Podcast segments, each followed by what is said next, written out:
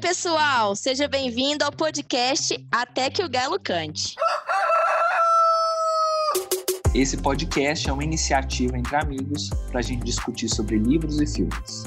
Aqui comigo, Bruno, cheio de mania, Rochelle, nosso pacotinho, Wellington, Pepino Breve, Renato Sem Limite e eu, Gabriela Mãos de Tesoura. Aqui é o Bruno. Aqui é a Rochelle. Aqui é o Wellington. Aqui é o Renato Sem Limite.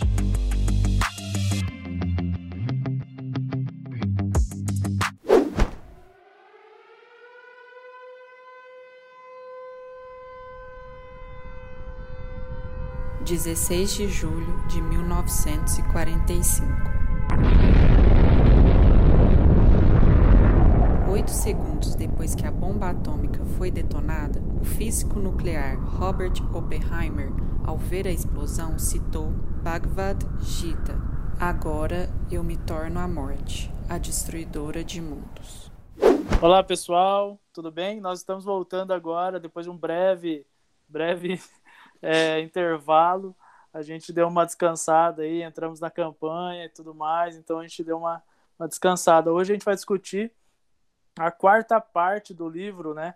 É, uma breve história da, da, da humanidade, a revolução científica, né? Uma parte grande, uma parte bem significativa do texto e traz muitas questões, traz muitos dados, né? Traz muitas é, informações bacanas nessa parte aí. A gente vai ser mais objetivo, a gente vai tentar pegar os, os principais pontos, né? Que a gente, uh, pela nossa leitura, a gente vai trazer. Bom, pessoal, a primeira questão aí que eu uh, quero trazer para vocês para a gente discutir essa quarta parte é bem no comecinho ali, a descoberta da ignorância. Ela é fundamental para todo o desenvolvimento, né, que ele vai trazer no livro, né? É, e como nasce esse desenvolvimento tecnológico, militar, é, cultural, desenvolvimento cultural, né? Ele vai falar muito sobre capitalismo depois, vai falar muito sobre indústria, né? E a, a, da onde veio isso, né? Qual é a origem disso? E ele vai uh, discutir a descoberta da ignorância. É, e aí eu queria propor, né, uma, uma pergunta aqui, né, que já inicia é, a, a, discussão, que é a verdade ser provisória, né? É, descobriram isso, entenderam que a verdade era provisória, de que a, as coisas não estavam dadas como as histórias, como as culturas antigas já previam, né? Queria saber a opinião de vocês sobre isso, da, da verdade ser provisória, né? É interessante quando a gente pensa nessa questão da, da verdade ser algo provisório, é, essa própria noção de quão provisório isso tem é, se demonstrado, principalmente pelo desenvolvimento da sociedade, né? Ele fala lá no comecinho que se o cara adormecesse e acordasse 500 anos depois, ele ia conseguir reconhecer o mundo dele. E as verdades vão se tornando cada vez mais provisórias conforme o ritmo social se altera. Então, depois ele pega um exemplo com um cara da Idade Média, para o início do período moderno, ainda é, conseguiria reconhecer aquele mundo, mas a partir do século XXI, já é, século XIX, na verdade, pós-revolução industrial, você vê um salto muito grande, uma modificação muito grande no ritmo do desenvolvimento da sociedade, e aí esse indivíduo que desaparece por 500 anos já não reconheceria o mundo, ele ficaria é, em transe com o mundo que se desenvolveu posteriormente. Então, é, a verdade, ela não só foi entendida como algo provisório naquele momento, mas ela vem se tornando cada vez mais provisória no ritmo em que nossa sociedade se desenvolve. É, e quando o autor fala isso, é, eu também lembro da, da questão histórica mesmo, né? A questão da verdade aí, os revisionismos que existem hoje, né? Mas revisionismo com qualidade, não é aquele estúpido que a gente vê na, nesses, nos nossos dias nas redes sociais, né? E o tempo todo a história está sendo revista, né? A verdade também está nesse caminho, né? O que a gente considerava verdade na antiguidade, a gente passa a perceber as mudanças de acordo com a ciência vai evoluindo também, né? As análises, a própria questão que o, do DNA que ele fala também é uma coisa para a gente pensar também, né? Coisas que eram pensadas de uma forma vão ser vistas e revistas ao longo dos anos aí. Eu já pensei de outra forma, porque acho que quando a gente vai lendo, cada um é, gosta mais de uma frase, de um momento que ele fala, porque ele fala tantas coisas, né? E aí ele fala numa parte do livro que sobre o conhecimento, né? Que não importa se o conhecimento é verdadeiro, importa o quanto de poder que ele dá para a gente. Isso me fez refletir muito sobre o que a gente vive hoje, né, com as fake news. Por exemplo, não importa se a mamadeira de piroca é uma verdade, importa o poder que ela deu, que ela trouxe para vencer as eleições, né? Então, eu pensei mais nesse sentido. E uma coisa interessante que dá para linkar com o finalzinho do livro, né? Mas é a questão que ele fala também da perspectiva, né? Como que a gente constrói perspectivas que vão de acordo com o que a gente já acredita, ou que, com o que a gente já viveu. Então, essas perspectivas passam pela verdade, porque a perspectiva que a gente constrói é algo que vai reafirmar é, algo que a gente já acredita, algo que a gente já é, tem como verdade. Bom, continuando, pessoal, é, a discussão sobre essa verdade provisória que nós adquirimos é muito interessante, né? Porque quando ele traz no texto o cristianismo não tinha dúvidas, né? Uh, o budismo não tinha dúvidas, né? O Islã não tinha dúvidas e hoje nós duvidamos e isso é um motor, né? É um grande motor para o nosso conhecimento. É, falando nisso, falando em conhecimento, uma outra parte discutindo o dogma científico, ele vai trazer é, a questão da tradição versus inovação, né? E, e o quanto isso é perturbador, porque conhecimento é poder. Isso eu queria trazer para a gente porque é uma coisa impressionante. Poder é, é o que nos mantém adquirindo conhecimento, né? Quando Francis Bacon traz a ideia de conhecimento é poder, ele, ele vai trazer no início do século XVIII uma, uma grande vantagem para os impérios europeus, né? Então, quanto mais dedicação, quanto mais dinheiro, quanto mais investimento na ciência e em produção de conhecimento, maior era o poder daqueles uh, impérios, né? E aí ele vai, ele vai trazer é, alguns exemplos que eu acho formidáveis, por exemplo, da do capitão, né, James Cook lá, que, que vai uh, uh, levar o poder do Império Britânico para a Oceania, né, para para Tanzânia, para outras, para Nova Zelândia, vai dominar aquelas regiões, né? E, e ao mesmo tempo vai levar cientistas, né, para adquirir dados, observações e dominar a fauna, a fauna, a fauna e a flora daqueles, daqueles uh, ambientes e criar remédio, criar um monte de, de conhecimento que a gente nem pensava uh, em ter, né? Então, assim, a, a, grande contradição entre inovação né, e poder, né? Esse conhecimento e poder, né? Mas, Renato, você acha que eles é, partiam para outras terras, buscando outras terras, com o objetivo de novos conhecimentos, ou é era um objetivo mais capitalista? Porque às vezes eu, eu não sei. Eu acho que eles queriam mais terras do que conhecimento, mas acho que uma coisa ajudou a outra, né?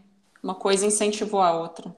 E essa foi a grande diferença, né, para eles dominarem grande parte do globo. Eu, eu, eu, também acho, Gabi. Eu acho que principalmente foi dominação e controle territorial, dinheiro, mas embarcando junto nesses navios, no começo bem de forma modesta, cientistas, né? É, e depois eles perceberam a importância da ciência, dos estudos, do conhecimento, e aí começou a intensivar se tornar intensivo isso. Eu acho que no começo é isso mesmo que você falou. Mais ganância, mais dominação, né, e mais lucratividade, porque veja Portugal, né? Eles queriam queriam chegar nas Índias, né? Veja é, Colombo, que ele traz bastante bastante informação sobre Colombo. O cara chega, queria chegar na Índia e ter um lucro absurdo, né, velho? Ele não tava, nossa, vamos lá descobrir novas espécies e povos. Tava nem tava nem aí para isso. Morreu achando que estava uhum. na Índia, inclusive. Questão que para mim é muito importante nessa parte é que a dominação territorial ela só tem permanência contínua se ela passa pela questão cultural, né? É. Então, acho que nesse momento também eles conseguem começam a perceber é, que a dominação de poder territorial ela pode ser feita com a força. mas que a dominação cultural do que essas pessoas vão ser e de como elas vão ser dominadas passa pela educação e pela cultura. Então, a lógica né, da dominação começa a mudar um pouco também de, de olhar, né? Interessante que a Rochelle colocou o ponto, né? Final. Aí ninguém consegue continuar agora. Então, Fim, acabou Sim, Então é isso. Não, obrigado, gente. para casa. Isso aí. Não, sobre isso, é, o que eu lembro, assim, por exemplo, a gente fala de Portugal, realmente no, início da colonização aqui, acho que era a busca era sempre por. sempre pela questão financeira, né? Mas a gente pode ver, por exemplo, quando Portugal manda tanto pintores, ou então quando vem aqueles especialistas, não sei qual era o termo correto, né? Não lembro agora que eles vêm fazer os estudos aqui, que vão para a Amazônia. Naturalistas, né? Naturalistas, né? Vai ser muito tempo depois, né? Já era, já estávamos independentes, né? Pessoal, eu queria também trazer um, um ponto que para mim é muito caro, porque eu gosto muito dessa temática, é uma temática que bate muito também no nosso nosso é, cinema, literatura, vários e vários filmes que a gente viu e, e livros que a gente lê, bate nessa questão que é a, a, assim, a razão instrumental, né? Porque ele vai falar num, num, ali no Conhecimento é Poder, né? Onde a, a ciência se aliou ao complexo militar industrial, né? Ele vai mostrar todo o poder da ciência em destruir, é, né, fazer guerra e matar de forma eficaz, né, e tudo mais. E aí eu queria discutir com vocês essa questão é, do, do, do problema da ciência está atrelada ao complexo militar industrial, né? É, que tem, tem problemas gigantescos, né?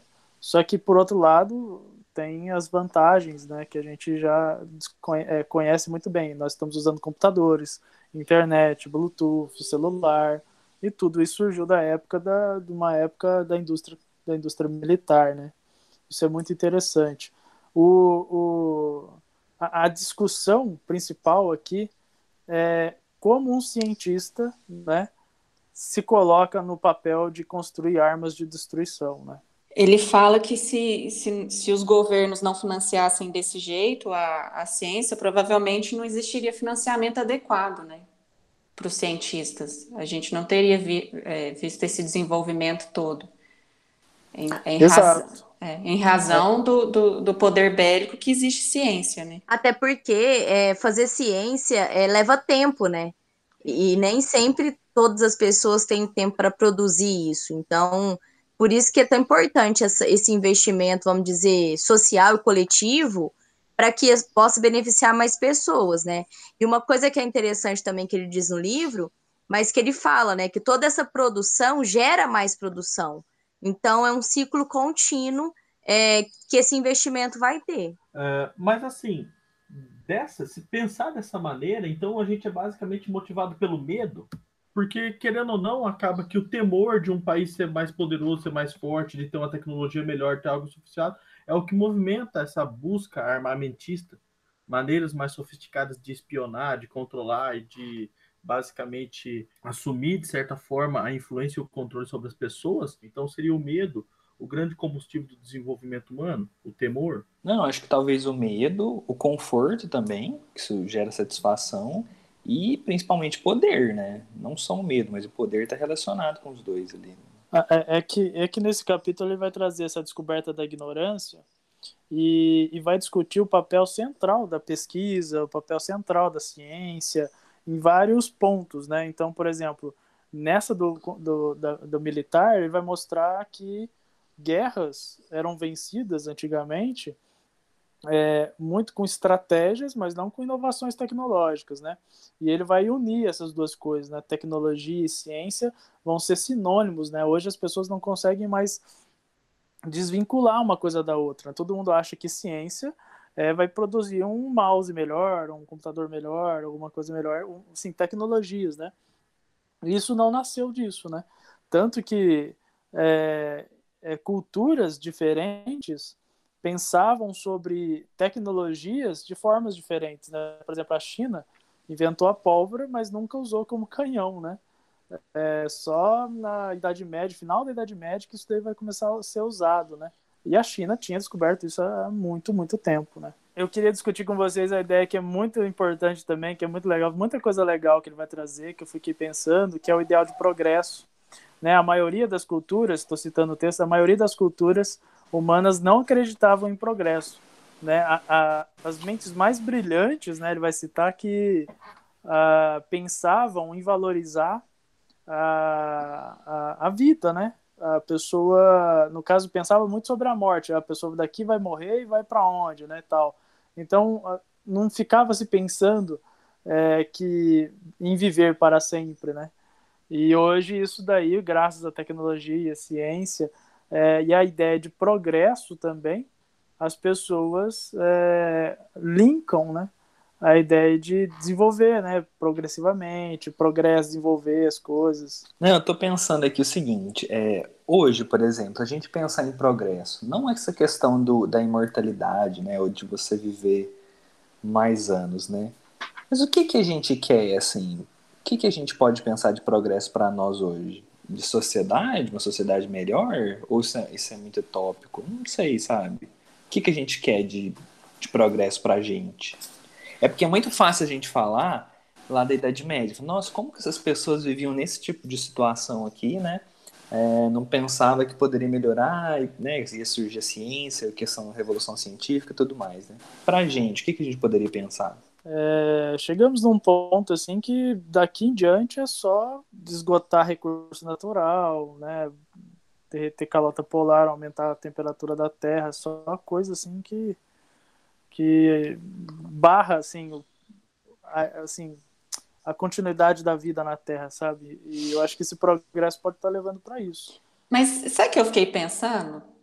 Porque ele fala também da parte que o homem não superou a morte, né? Que a gente quer ser imortal, tal. é o tem projeto dinheiro... Gilgamesh. Gilgamesh. Isso.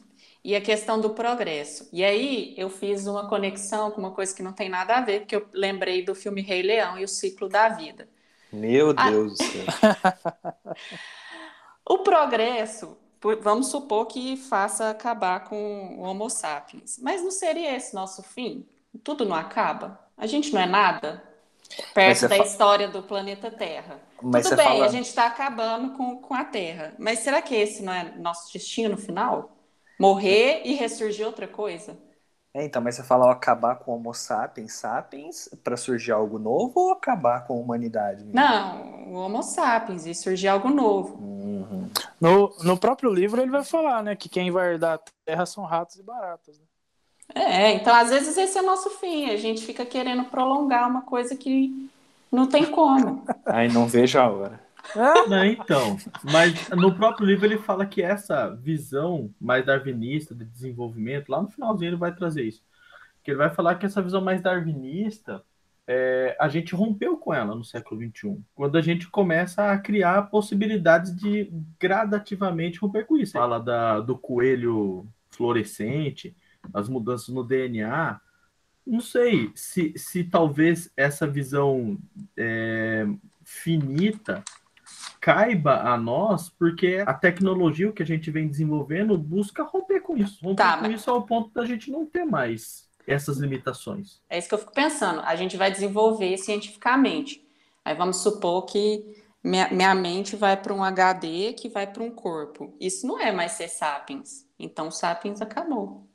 Então, ele coloca Mas esse debate quando ele vai é, falar da alma. Eu acho que isso é a, a, a, ordem natural que vai acontecer. Porque aí ele vai falar sobre. A gente não tem capacidade de reinvenção da alma humana, ele coloca essa questão. Mas nós temos, talvez em algum momento tenhamos tecnologia para o corpo.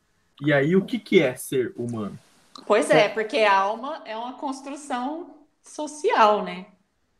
Alma. É, uma essência. É porque é difícil você falar é, seria a consciência, mas não só a consciência, mas o espírito, forma né? de ver o. É, porque acaba sendo espírito, alma, quando você vai falar sobre não só a sua consciência racional das coisas, mas a maneira com que você interpreta eventos. Uhum. Isso que difere um humano de um computador, basicamente. É que ele vai trazer a questão do. Mas ele do, vai vivenciar isso. Do Frankenstein, né?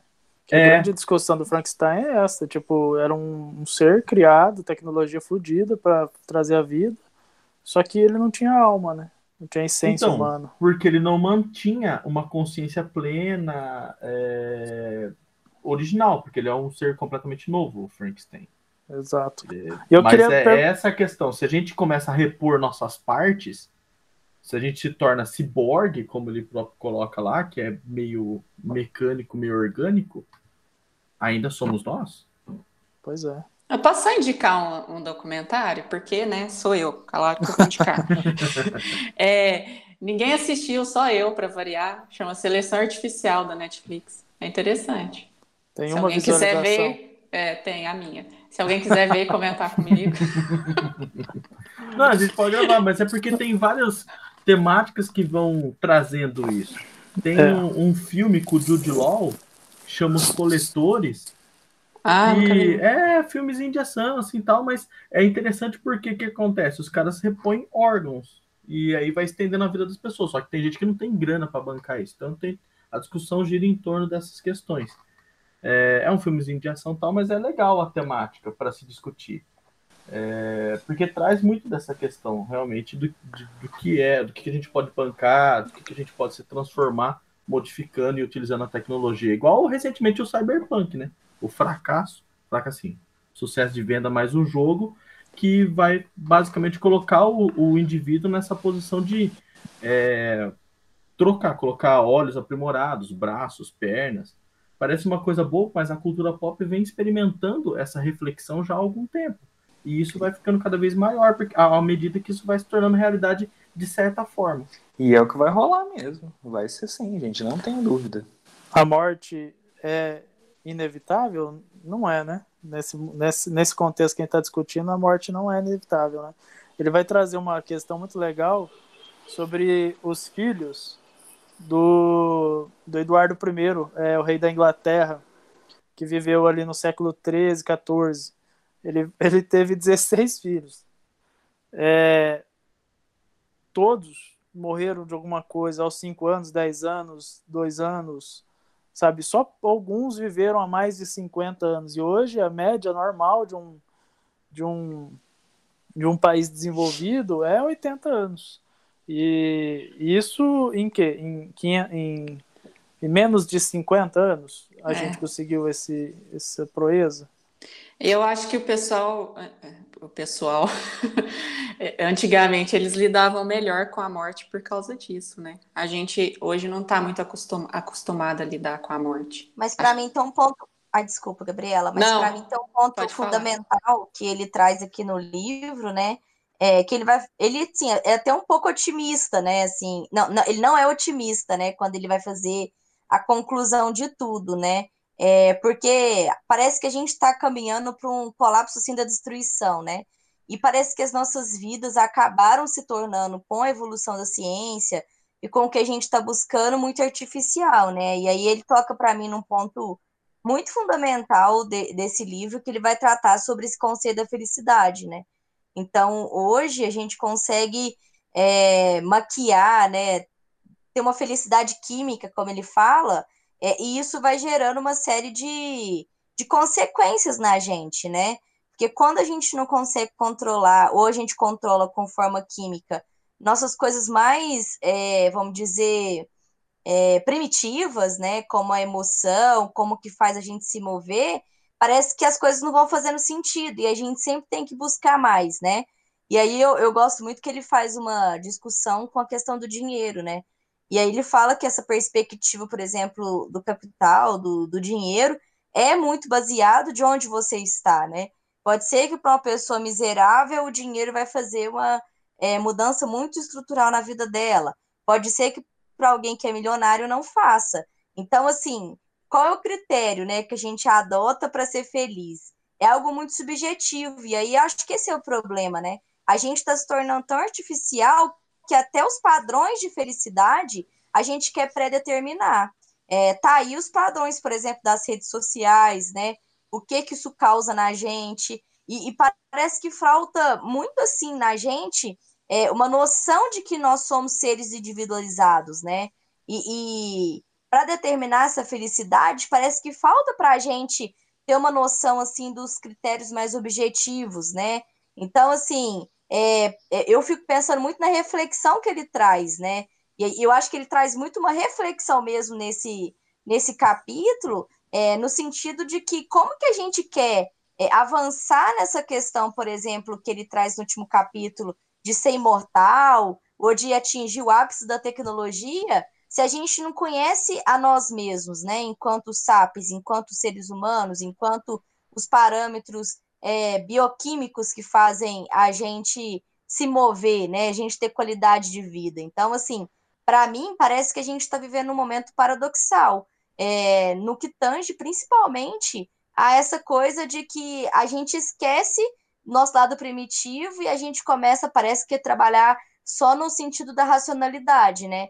E, e no século 21, nos tempos atuais, isso tem gerado um monte de questões tem gerado mortes, tem gerado frustrações e tem feito com que uma geração que está vindo agora não consiga lidar nem com as perspectivas de futuro, né? E para mim eu acho que é o mais é, impressionante, né? Pode ser que no final realmente só fique rato e homens, mas o que a gente vai deixar de legado até esse final? Para mim ficou essa reflexão. Só para deixar claro, eu casei com essa mulher, viu, gente? Ai, se não tivesse casado, eu casava, Renato. Que isso, gente. gente do céu. você casava comigo, Rochelle? Ah, agora. Ah, não, a gente ia fazer é um casal muito bonito.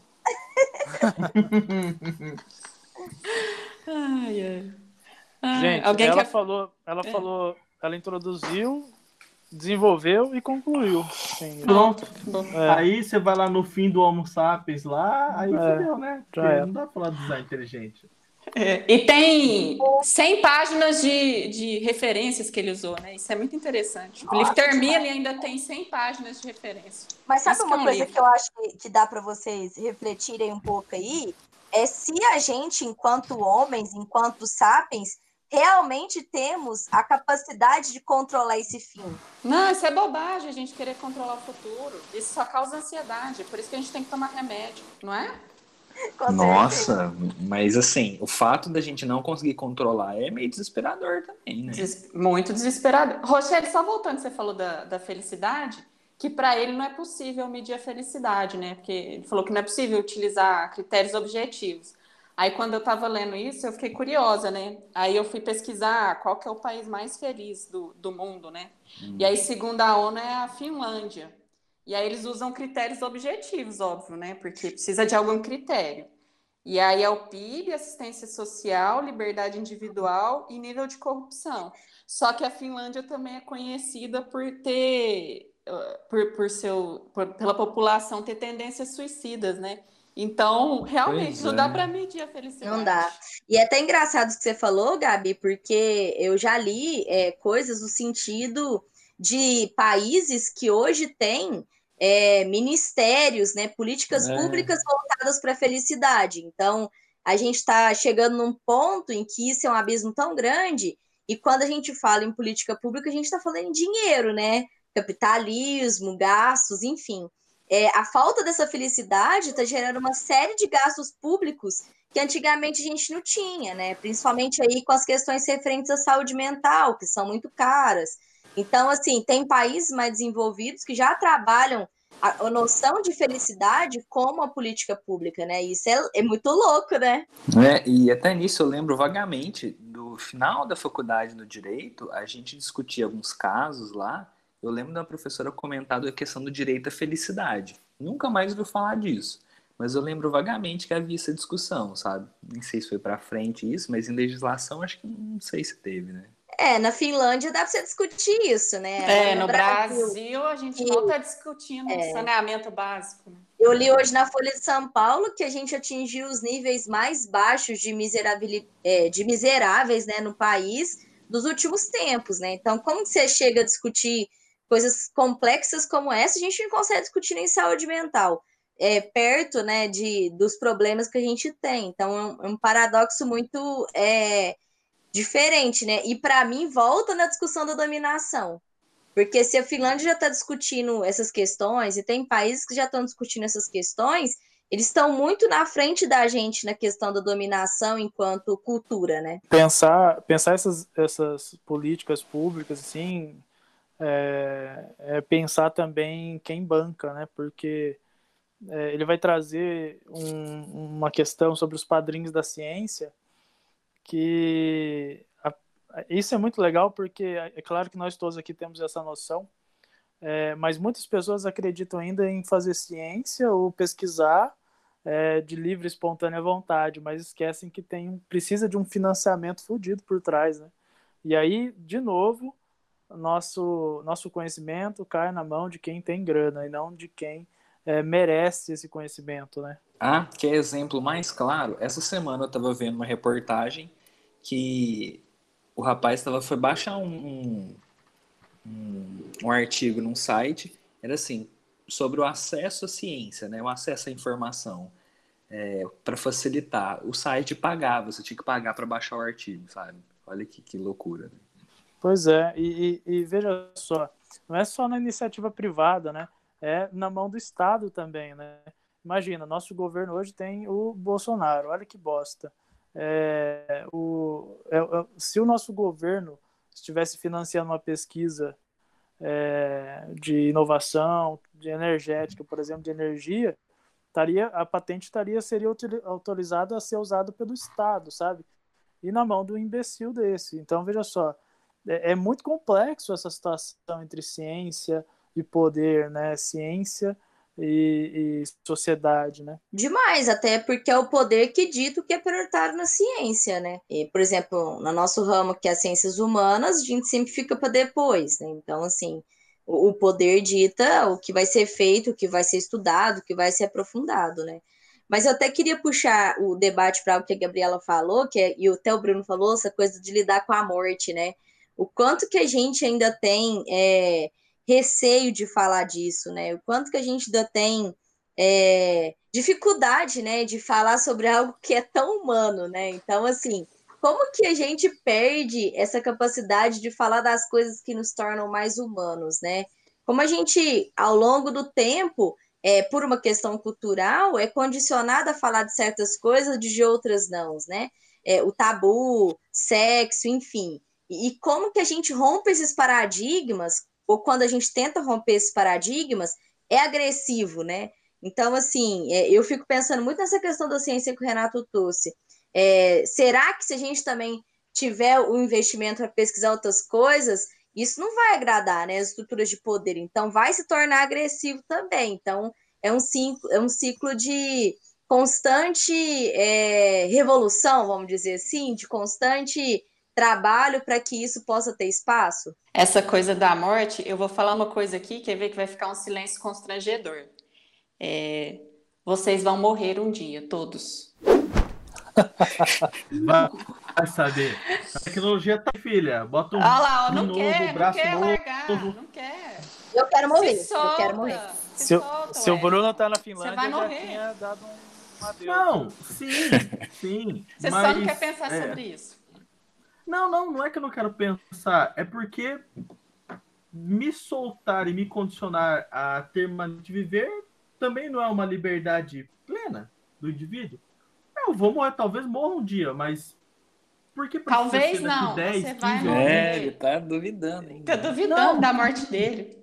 Não, vou morrer um dia, mas o que eu quero dizer é uh, é errado é, eu querer ter um não um controle, mas uma possibilidade ou uma capacidade de postergar isso?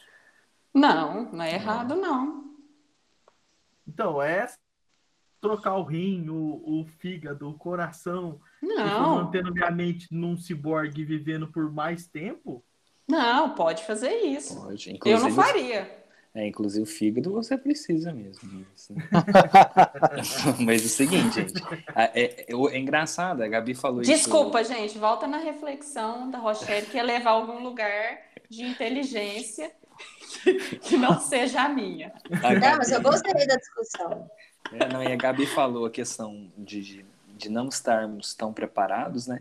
A própria história, gente. É, os antigos eram pensavam muito mais estavam muito mais preparados, embora nós consideramos que nós somos muito mais progressistas do que eles, né? Eles pensavam, no entanto, que eles construíam suas próprias, é, suas próprias tumbas, né? Ou que seja lápides, né? E hoje a gente tem pavor de pagar um uma assistência funerária, né? Esses dias que eu estava conversando com o Renato, né? Que, eu, que a gente começou, comentou e eu, minha família paga é, funerária por mês, né? Eu não lembro o nome, mas é uma forma de pensar e tem gente que vê isso de forma assustadora. Né? Mas é a ignorância que condicionava o antigo a essa condição. Era o apego à fé desmedida. Aí a fé tinha um papel tão grande na vida desse indivíduo que não gerava preocupação. Então ele se estava confortável com a questão do processo de nascer, desenvolver e morrer, porque o apego religioso dele é demais. Conforme nós nos tornamos mais críticos e nos distanciamos, de certa forma, com esse mundo sagrado, quando nós é, abrimos as portas desse universo mais profano, é, partindo do pensamento científico racional, a gente já não tem tanta certeza assim, a gente já se distanciou dos preceitos das certezas da fé. E aí Mas... gera preocupação. Mas eu, quando eu falo, nem estou pensando muito na questão da fé. Por exemplo, os romanos pensavam a morte ali, eles construíam os sarcófagos deles, às vezes por anos, justamente para deixar a história daquela pessoa, deixar qual que foi o legado dela, sabe? Nem era tão ligado à fé, né? Sim. Deve ser. Você, que, você que sabe de Roma. Que, que esse negócio de Grécia e Roma é contigo, pô. É, tá, eu, eu, eu tenho uma... sobre isso. Alguém aqui quer deixar um legado quando morrer? Quer mesmo? Eu quero. Eu nunca pensei sobre isso. Agora eu anotei aqui e eu vou refletir. Ah, a nossa deixar... vida é o legado, Bruno. Quero então, deixar mas, pessoas boas. Inevitavelmente. Mas se você só fuma, só bebe, você não vai ter legado. Eu só não queria assim, que meu velório ficasse vazio. Então vocês têm que ir, viu? Ô, Bruno. A... Porque Bruno, eu acho muito triste um velório vazio. A gente vai, vou levar flores. Ô, Bruno, para mim a questão é: esse legado é para quem, né? Porque é. isso é muito cultural também, né? Porque, vamos lá, isso depende muito da realidade, né? É, por exemplo, é, essa coisa de, de beber, de fumar, para alguns isso é o normal, né? Uhum. Isso é o, é, o, é o dito normal. Então, tem muito isso, né? Acho que a gente tem que refletir nessa reflexão sua, esse legado a gente quer deixar para quem? Porque legado a gente vai deixar, ah, né? é, querendo ou não, positivo ou negativo, né? Agora, qual é o legado que você quer deixar para quais pessoas, né? Que eu acho que esse é um, um ponto, assim. Uhum. Mas é isso que eu tô falando. O, o contato. Ah, você fumou, bebeu a vida toda. Mano, quantas pessoas em cada bar, quantas pessoas você teve próximo, você conversou, você trocou uma ideia e você pode ter, de certa forma, acrescentado de uma maneira positiva ou negativa, mas acrescentado a pessoa. Então, é mais uma vez, a gente está falando sobre controle, sobre medo, e a gente quer ter o controle sobre o legado. A gente vai morrer e quer ter o controle sobre a visão que as pessoas vão ter da gente sobre a, uhum. depois da morte aí, olha, olha como é um ciclo. A gente acaba voltando ao ponto inicial. O, o... E olha que bobagem, eu quero que meu velório tenha pessoas. Eu já morri. Aí, você já morreu. Eu nem que diferença vai fazer se tem é. gente lá? É, não vai, ver. vai ter ninguém. A gente critica o controle, dá a volta e volta a tentar controlar as coisas. Não vai ter ninguém. O, o... Pessoal, deixa eu falar uma coisa pra vocês.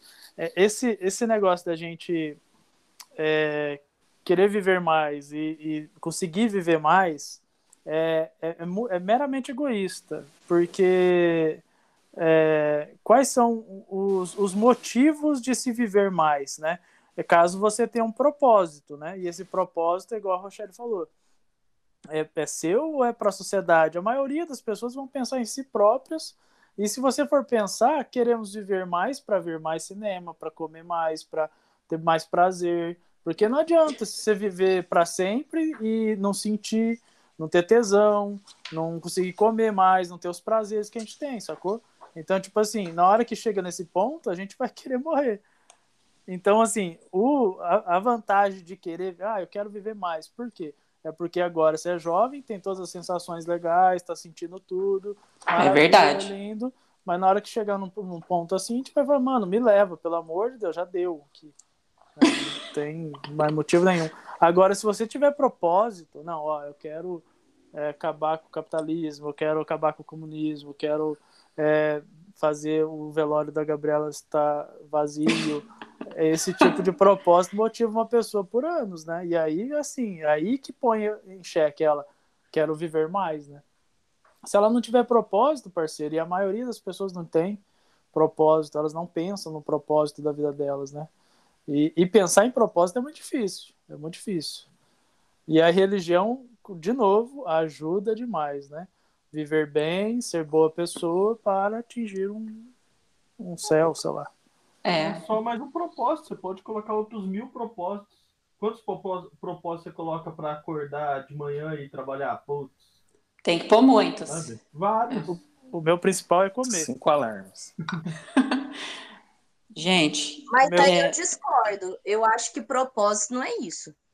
Propósito é o que te move. Propósito é aquilo que faz você tirar força de onde você nem imagina que é possível tirar.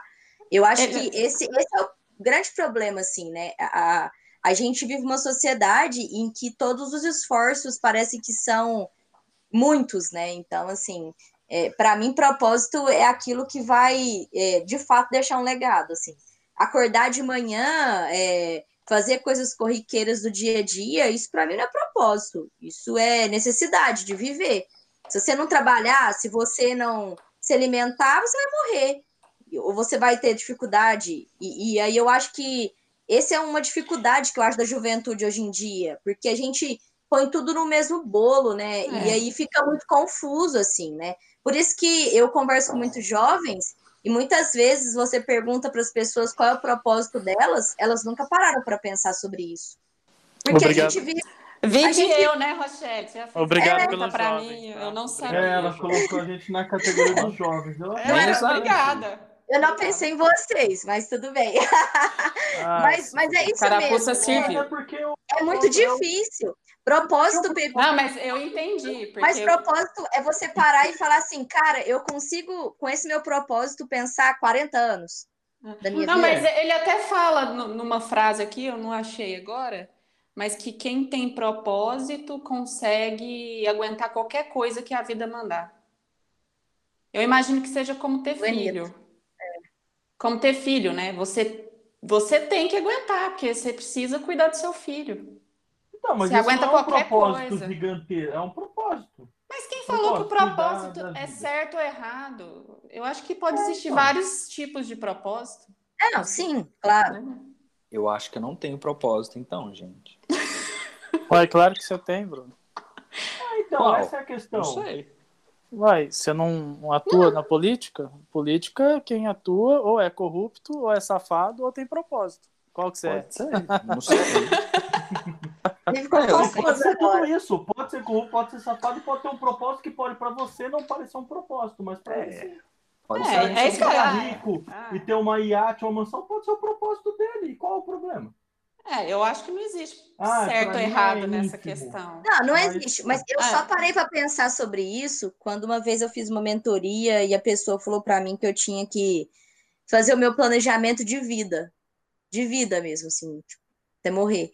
E, e eu nunca tinha parado de pensar sobre isso, porque eu pensava em pequenas conquistas, né? Então, estudei, terminei faculdade, fui atrás de outras coisas. A gente é muito movido por, por essas coisas, né? Mas quando você para para pensar nas perspectivas da sua vida inteira, aí parece que você começa a perceber que é muito mais profundo, né? É, é muito mais danoso. E, e, muitas vezes a gente não tem a oportunidade e aí, mais uma vez, o capital é perverso com isso, porque muitas vezes as pessoas não têm tempo para pensar sobre isso, não têm é, condição de pensar sobre isso, e aí você começa a falar, poxa vida, o que, que eu quero para minha vida, né? E eu acho que quando você tem isso bem determinado, você consegue ir se movendo e não deixar as coisas te mover, que são coisas diferentes. Por isso que quando eu disse que acordar é, e trabalhar, isso é você deixar as coisas te mover. Mas propósito para mim é aquilo que você move as coisas. Eu, vocês entendem? Para mim são coisas Eu entendi. Diferentes. Eu entendi. Acaba aqui agora a sessão de terapia. é bem terapêutico mesmo. Todo mundo tô... tem uma tarefa para casa. Cara, eu, eu sou Bruno, uma pessoa muito bem... Renato, eu tô chorando. vamos chorar. Mas é verdade. Noite. Eu sou uma pessoa muito bem resolvida com algumas coisas. E, cara, quando isso aconteceu comigo, eu fiquei duas semanas pensando. Eu não tinha é, com 32 anos eu não tinha parado de pensar sobre isso, assim. Eu não, eu não tinha tido essa oportunidade. A hora que eu sou mega privilegiada, né? Eu tenho comida na minha casa todo dia, eu faço as coisas que eu quero, enfim. Tenho um trabalho trabalho com o que eu gosto e eu nunca tinha parado para pensar sobre isso, né?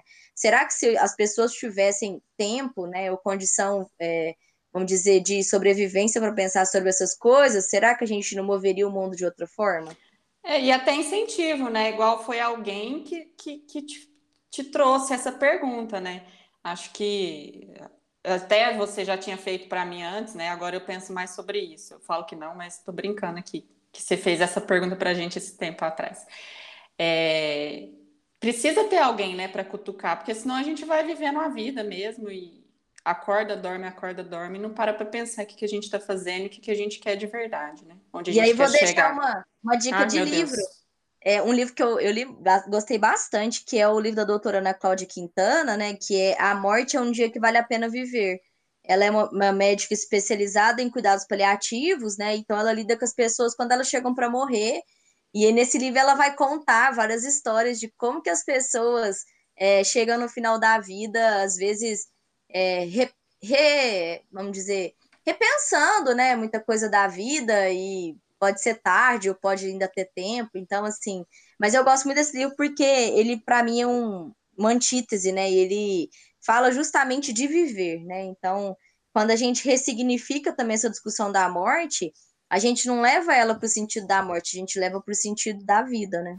Eu vou trazer então é, a questão da indústria, que ele vai trazer aqui a questão das engrenagens da indústria, e isso vai ser um pouco chocante, porque nós, ao pensar de forma industrial, né, depois da Revolução Industrial, e até hoje a gente, eu paro para pensar sobre isso, tanto que a sociedade se modificou, né, da Revolução Agrícola, segunda fase, né, que é, é, usa a indústria dentro da, da agricultura, e da própria Revolução Industrial. Então, eu queria discutir dois pontos com vocês aqui, até é, chegar no, no, propriamente dito do final, é, que tem uma pergunta bem chave, né, que a gente já até debateu um pouco, que é a, a nossa forma imparcial de agir, né? Porque a indústria é assim. Então, os, os industriais do começo da Revolução Industrial mal ligavam para o que as pessoas iam comer, dormir, o que, que eles iam fazer,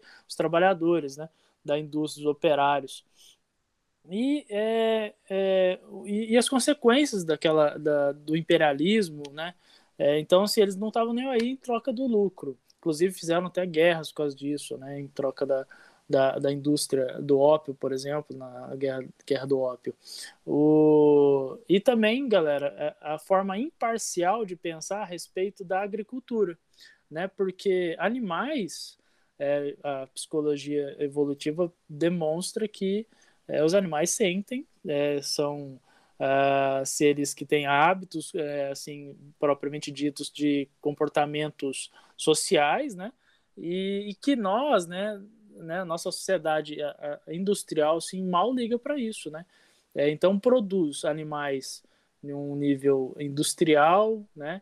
Para produzir carne, leite, alimento e tudo mais, é, sem a gente, ao menos, entender e interpretar esse, essas sensações, essas emoções que eles sentem, né? Então, o abate, nossa, é uma parte muito difícil de ler, ruim demais, é, traz essa discussão. Então, é, dois pontos que eu queria trazer para vocês: o quanto a gente vive em função do tempo, né? Da, do que a revolução industrial trouxe para nós.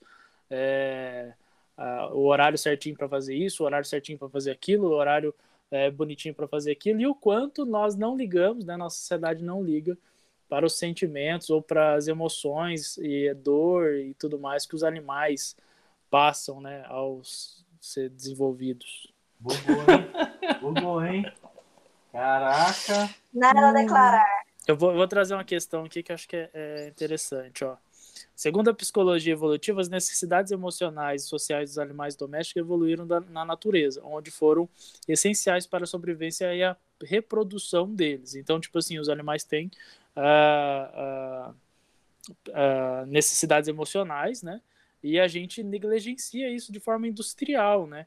Então, tipo, quanto de animais são é, negligenciados? Isso me lembra uma coisa, que a sociedade ela tende a fazer isso e o pior, a pior maldade é, na sociedade é quando a gente negligencia o outro. Então, por exemplo, quando a gente não liga para que o outro pensa ou sente, sabe? O altruísmo vai para bosta, né? É, e aí a gente produz coisas assim horríveis, né? Então, por exemplo, uh, o nazismo que eles fizeram com os judeus, né, e os outros povos campos de concentração, é a negligência do que eles estão sentindo, tá ligado? E a gente repete, repete isso de várias formas. E agora a gente está fazendo isso na indústria da, da, da, pecuária, da agropecuária, né? A gente faz isso. Cara, é uma reflexão difícil, porque aqui todo mundo come carne, né? É, a gente vai no churrasco Sim. junto. A gente vai no churrasco junto. Então, assim, eu acho que enquanto a gente age ou pensa ou se comporta dessa maneira, qualquer é, opinião, por pior, a gente reconhecer o quão ruim é, e aí tem aquele pessoal que vai falar sobre o gado, o gado que é, vive solto no pasto, que é diferente. Mano, no final das contas a gente mata e come o bicho, tá ligado? E, e é feito assim na indústria, é feito assim, tem maneiras lá, propostas para se criar animais, mas provavelmente alguém que abomina a carne, ou que abomina essa situação que a gente impõe aos outros seres vivos aqui no planeta, abomina, abomina isso tanto na criação onde o bicho é solto e a gente mata e come ele, quanto na indústria. Talvez a indústria seja pior, mas ainda assim o final é tão ruim quanto. Então fica um pouco hipócrita quando a gente tenta se colocar no nossa, que errado, tal, e hoje à noite a gente vamos lá na churrascaria, tá ligado? Então assim, é uma coisa que é horrível, mas que aparentemente a gente se propõe a fazer mesmo assim. E a gente não gosta de pensar muito sobre isso, né? É, porque, porque aí torna é. mais difícil, mas não difícil ao ponto da gente mudar. Não, é. É, a, a gente, gente, fica se justificando para a gente mesmo. É, a é, gente não quer pensar. Ah, em... o gado solto, a criação do gado maravilhoso aqui solto e a gente mata e come ele. Mano, é uma para mim é uma forma de justificar. É. Ah, não, ele viveu, ele ficou é... cinco anos ali solto no pasto até a gente matar ele. Então, pra gente que compra tudo pronto no supermercado, a gente não tem acesso a nada, a gente não vê nada, é muito confortável, né? Assim, claro que se a gente visse isso, né? Mas aí eu penso, por exemplo, nos meus avós que viviam na fazenda, matavam e mesmo assim comiam, né? É, não é uma questão pois de. É. Ah, é porque a gente não vê o que a gente faz. Mano, a gente, em determinados pontos da história, a gente viu e fez e continuou fazendo. Uhum. É, então... é, é, é, criar uma ilusão, né? Porque a gente ia continuar comendo. Assim, a não ser que né, a gente tivesse uma mudança de postura. É, é, eu gosto de me enganar que se eu visse o animal morrendo, eu não ia comer, mas eu já eu vi também. minha avó matando galinha e comi a galinha depois. Eu fiquei com dó, mas eu comi. Né? Então a gente gosta de se enganar aqui. No, não, é, é, assim. é, eu, eu acho que é muito difícil a gente, de, de a gente resolver esse problema, mas é porque ele está sempre na mão de quem domina esse mercado mesmo, esse poder. Porque, é, gente, a década de 80 tinha mais gente fumando do que gente não fumante, entende? E hoje não é assim. É porque passou, uh, mudou, né? Lutamos para isso, conseguimos fazer isso. Na verdade, os, os donos de cigarro foram para a indústria alimentícia, conseguiram produzir coisas piores industriais para a gente comer, né? Coisas que são prejudiciais para nós e a gente sofre com obesidade. O, é um problema, coisa foda, né, de lidar com isso, porque quem está com poder domina é, o mercado e faz a gente comprar o bagulho mesmo, né, velho? É, introduzir isso daí, falar que carne é melhor do que comer planta, um monte de coisa. É. Né? E a partir do momento que for financeiramente melhor para eles a indústria vegana, aí comer aí... carne vai ser ruim e a gente Exato. vai virar vegano sem nem ver. Exato. Cara, é quem sei, tá na... Eu não sei se a gente é tão inocente assim. Aí é uma visão que, tipo, a gente é muito inocente, a gente é vítima, então. Então a gente é vítima da indústria, a gente é vítima de construções, e a gente não, é, é basicamente a gente não assumir a responsabilidade de uma escolha que a gente pode fazer todo dia. Mas, mas eu morei com a galera que é vegetariana, eu tenho alunos, tem criança de, pequena que a mãe já não dá carne desde novinho e não come carne. e vejo tudo isso e continuo escolhendo pegar minha grana e comprar o hambúrguer, tá ligado? Então... Mas, mas Pepino, o, o, lutar contra isso precisa de união. E, e, nesse sistema a gente não consegue fazer esse processo de união, tá ligado? É muito foda. Mas aí, Unir... Renato, se a gente pensar que a gente não se une, então a gente não se une pra nada. Não, a gente, a gente não, se, Mas a gente não se une para quase nada pra mesmo. Nada. Então, Tem um imbecil no governo e a gente não consegue tirar. É, então, só que nesse sentido, os propósitos, como a Rochelle falou, então são ínfimos e insignificantes. Por quê? Você está fazendo um propósito em cima do que você não tem controle de nada. Se a gente não tem esse controle de nada, a gente não tem controle para política, a gente não tem controle para decidir o que é. Então a gente está fazendo o quê? Por que, que a gente constrói propósito, então? A gente acabou de falar de propósito. Não, mas acho que Acho que o que ele quis dizer, né, que a gente não tem controle, é que é muito difícil ir contra o sistema. Sim, Você tem que fazer é um movimento muito grande. a gente é professor, é político, a gente já está indo contra o sistema todo dia, das mais diferentes maneiras. Será? Daria para fazer, mas a gente quer. Acho difícil. Acho que a gente não quer. O, outra coisa que eu queria trazer, gente, é da, que a Revolução Industrial transformou a grade horária e a linha de montagem no modelo de quase todas as atividades humanas, né? E como a gente não era assim, né? Como ele traz assim na época medieval e antes disso, as pessoas viviam de acordo com as estações do ano, é, o trabalho artesanal é, fazia é, e demorasse o tempo do, do, do, operário, né? Daquele cara que fazia mesmo, né? O, o, o objeto e tudo mais. E hoje não. Hoje nós estamos todos agrupados em cargas horárias, em linhas de montagem, né? E imagina, o pepino falta na escola, é uma turma inteira por a cada 50 minutos que vai ficar sem professor e vai criar um vai, vai desestabilizar um pouco o dia a dia da escola, né? Uma coisa bem bem foda, bem severa, né? Quanto tempo está nos é, é, domesticando a gente, né? Isso é uma reflexão foda também. É, eu acho que é a tendência após a Revolução Industrial, a gente já viu isso, né? Disciplinarização dos corpos, é, dos horários, e vai se agravando cada vez mais. A gente vai tendo cada vez menos tempo para viver pequenas coisas, pequenos momentos que são importantes, é, em prol de, de busca de grandes objetivos, em prol. E pode ser dinheiro, pode ser profissional.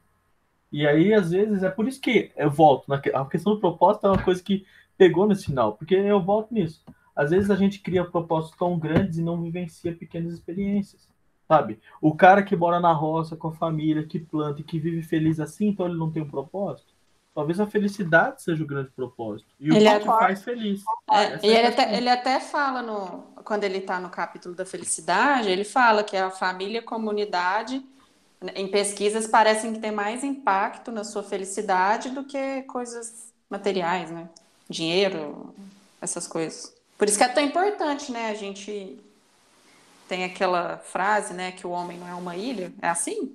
É muito importante a gente viver em, viver de forma saudável em comunidade. Então, agora eu não sei. É para fazer propósito ou não é para ter propósito? Fiquei na dúvida agora. Não, eu, eu para mim faz sentido ter propósito. Eu acho que tem que fazer sentido para a pessoa. É o que eu disse, nem todo mundo tem a possibilidade dessa reflexão, e tá tudo certo. Mas para quem tem, é diferente, você entende? Então, assim, a gente não pode querer igualar todos os seres humanos numa mesma caixinha. Não são, nós Sim. somos diferentes, nós viemos de culturas diferentes, nós somos de classes sociais diferentes, de lugares diferentes. Então, dentro da perspectiva de cada um, tá tudo certo. O que eu é, quis dizer aquela hora é que muitas vezes a gente nivela a discussão do propósito com questões, é, com perspectivas que para as pessoas como a gente, que somos privilegiados, é pouco. Porque aí eu coloco que nós que tivemos acesso à educação, que nós que temos condição de ter comida todo dia em casa, cara, a gente tem uma responsabilidade social. E aí, para mim, esse é o problema da nossa sociedade. A gente não tem mais responsabilidade social e coletiva. A gente quer olhar para o nosso umbigo e pronto. A gente quer todo ano trocar de carro, a gente quer todo ano trocar de celular e pronto. Talvez esse cara que está na fazenda, ele não tem que preocupar com isso. Mas eu, que estudei, eu, que tenho uma noção de sociedade, a gente tem que tentar melhorar o mundo para todas as pessoas. E aí eu acho que é, falta muito essa consciência de coletividade nas pessoas hoje em dia, né? Sim, concordo. Então a grande luta aqui não é pela construção do propósito, mas sim pela liberdade da pessoa escolher ou ter a consciência de refletir se ela busca um grande propósito ou se ela busca os pequenos propósitos do dia a dia. Sim, sim. Mas, é, a gente milita na mesma, na mesma bandeira. É, é, que eu, é, que, é que eu, cara, eu não consigo viver sem, sabe? Eu não, eu não consigo viver sem. É, para que ter filho, para que ter eh, viver, fazer tudo que eu faço, estudo, estudar tudo que eu estudo, sem ter um propósito? Não faz sentido, saca? Eu não consigo viver, por exemplo, igual algumas pessoas, tipo assim, não, meu propósito é ser feliz, é... só que não sabe o que faz feliz tudo na vida dele, não sabe o que quer é, o auge de uma felicidade. É... por exemplo, um adolescente sem perspectiva nenhuma, rebelde com tudo, com tudo que é coisa esse menino é apático, velho. É, para ele é, é, é, comer, é comer uma carne, é comer um lanche com os amigos, é isso que é, faz ele feliz. Só que, mano, é muito, muito, muito. E aí é minha, minha visão é muito egoísta, muito superficial, frágil, sabe? Se tirar o lanche do moleque, o moleque não chora, fica infeliz. Ah, perdi um namorado. Aí a pessoa se mata, velho. Sacou? É, é, é, é, parece que é muito frágil essas coisas assim, sabe? É, eu acho que se a gente for aqui, a gente vai num tanto de. Nossa! Porque propósitos, propósitos pode ser. Que nem. Aí, que nem você falou do namorado, o propósito da vida da pessoa não é a vida da pessoa, ela tá colocando o propósito dela na responsabilidade de um outro ser, de um outro indivíduo. É, porque a gente não Aí sabe. ela fica refém dessa questão, É, realmente. Eu acho que a gente não sabe. é, Tem uma confusão, né, do propósito. É, O propósito ele é seu, individual, né? A partir do momento que a sua felicidade está em outra pessoa, tá errado, né? Eu faço Sim. terapia, né? Agora eu já sei disso. Não, Mas é, a gente é. faz esse tipo de confusão. É mesmo. Não é, mas é essa a grande questão, sabe? É, o propósito é uma coisa egoísta. É porque ele é egoísta. Ele é Vocês- o seu propósito, não é o. Ele pode impactar positivamente outras pessoas. E aí você tem um propósito individual altruísta, mas ele ainda em sim é egoísta. Entendeu? Na, na, na série, na origem dele, ele é egoísta, porque ele primeiro satisfaz você e, como reflexo, ele satisfaz o outro. Eu sei que é muito difícil viver viver com Viver. propósito, viver com propósito e viver sem ele. Bom, pessoal, a gente chegou ao fim, a gente trouxe algumas reflexões que a gente é, é, pensou no livro e foi discutindo depois e, e refletindo. É, agora cada um vai falar uma parte que mais gostou. Eu vou falar, aproveitar e falar de uma parte que a gente acabou não discutindo, porque o, texto é longo, né? A quarta parte é grande é, que é a paz da nossa era, que é um momento ali que ele vai discutir, apesar da ciência ser um, um, um ponto legal, assim, que me chama bastante atenção, mas é pensar que a, a violência diminuiu, né, e a gente escuta tanto, a mídia bate tanto nisso, e ela, de certo modo, diminuiu, né? Nós temos 7 bilhões de pessoas no mundo, e nós as guerras são menores, né, matam menos pessoas do que ah, por exemplo, acidente de carro ou suicídio mesmo, né? Então, é uma parte é, que eu queria trazer importante de reflexão aí, pensar é, em quanto a mídia explora a violência, né? E o quanto é, isso, isso impacta a nossa visão de violência, né? Acho que a parte que eu mais gostei é, foi a da que ele fala da felicidade, né? Que foi até uma coisa que eu trouxe de discussão, que ele fala assim, como colocou Nietzsche, se você tem um motivo para viver, é capaz de tolerar praticamente qualquer coisa. Uma vida cheia de sentido pode ser extremamente gratificante, mesmo em meio a adversidades, ao passo que uma vida sem sentido é um suplício terrível, independentemente de ser repleta de conforto. Acho que eu vou levar isso para a vida. Profundo. E a gente volta na questão do propósito.